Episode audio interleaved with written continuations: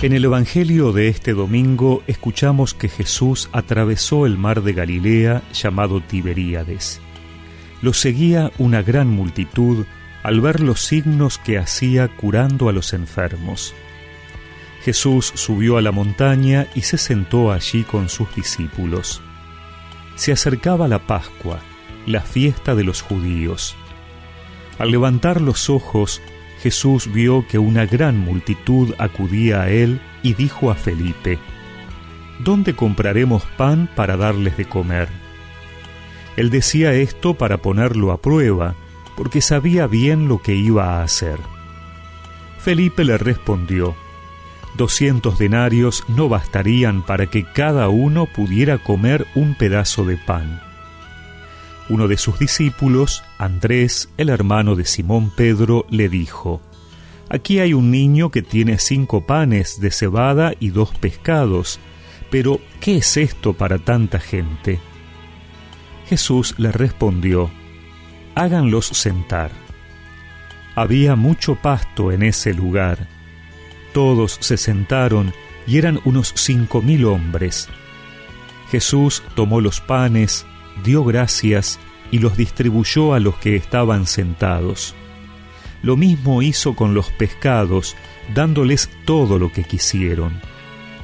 Cuando todos quedaron satisfechos, Jesús dijo a sus discípulos, Recojan los pedazos que sobran, para que no se pierda nada.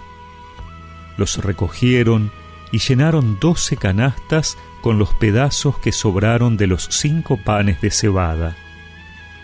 Al ver el signo que Jesús acababa de hacer, la gente decía, Este es verdaderamente el profeta que debe venir al mundo.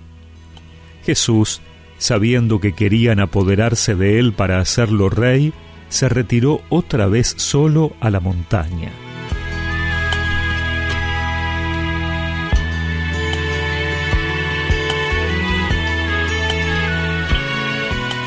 A partir de este domingo comenzamos a leer parte del Evangelio de Juan.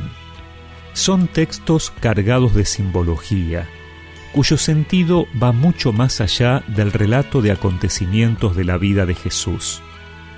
Cada palabra, cada gesto del Señor está impregnado en Juan de un sentido teológico que revela la profundidad de su mensaje.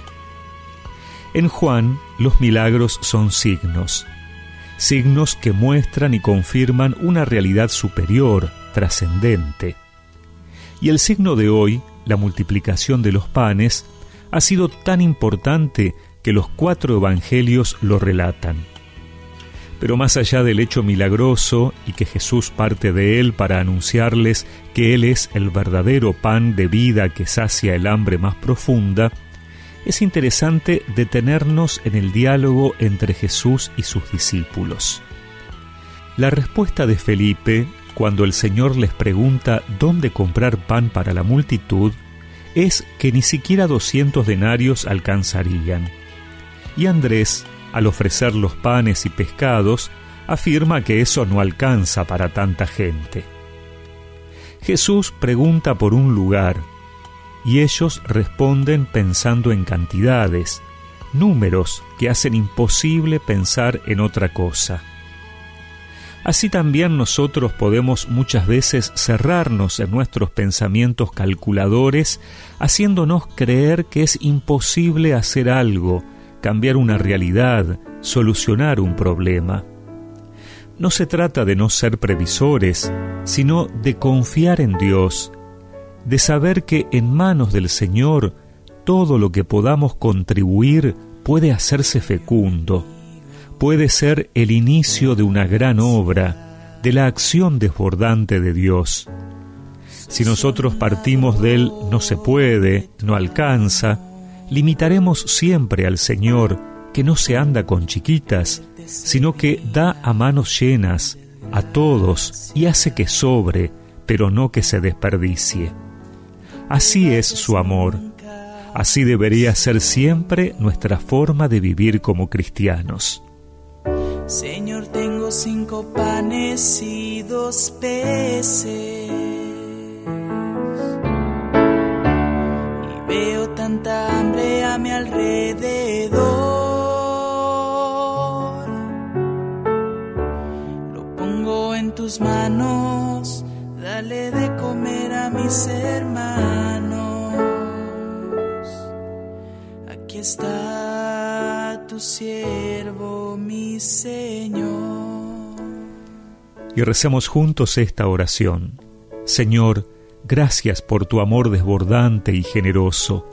Ayúdame a valorar lo que tengo y lo que soy, porque en tus manos todo lo haces fecundo.